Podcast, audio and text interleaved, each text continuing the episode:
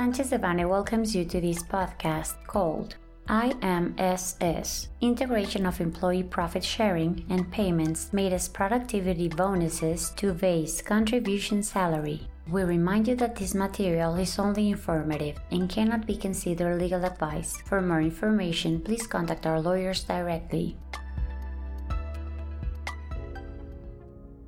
On July 7, 2023, agreement and its sole annex were published in the official Gazette of the Federation, approving the criteria regarding the integration of payments that exceed the maximum amount of employee profit sharing, PTU as per its acronym in Spanish, and payments made as productivity bonuses to the base contribution salary. Said criterion establishes that the amount that are delivered in cash, in kind, or deposited in personal or payroll accounts to their workers for surplus in payment of employee profit sharing, payment outside the terms established for the payment of PTU, and productivity bonus payments are part of the base contribution salary in accordance with Article 27 of the Social Security Law. The following are considered undue tax practices in Social Security matters excluding from the base contribution salary the payments that exceed the maximum amount of the worker's profit sharing according to Article 127, Section 8 of the Federal Labor Law,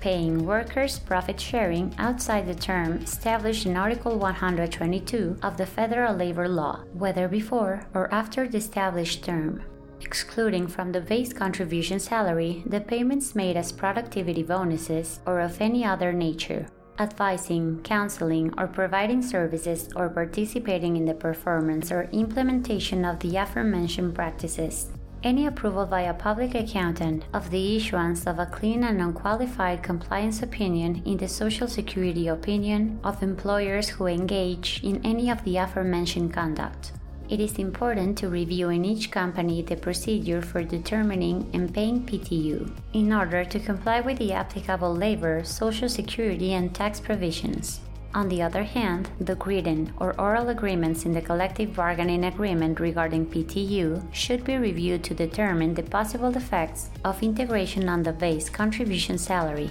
as well as on the integrated salary for the calculation of severance payments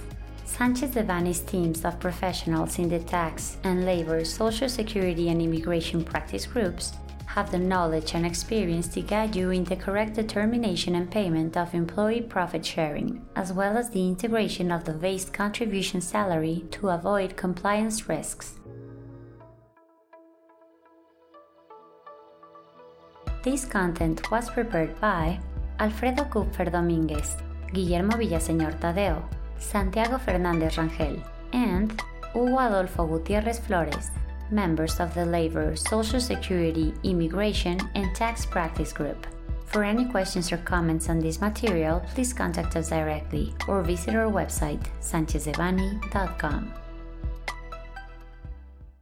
Unless otherwise specified, users of this podcast may save and use the information contained here only for educational, personal, and non commercial purposes. Therefore, its reproduction for any other medium is prohibited, including but not limited to copying, retransmitting, or editing without prior permission of Sanchez Devanny Eseverri,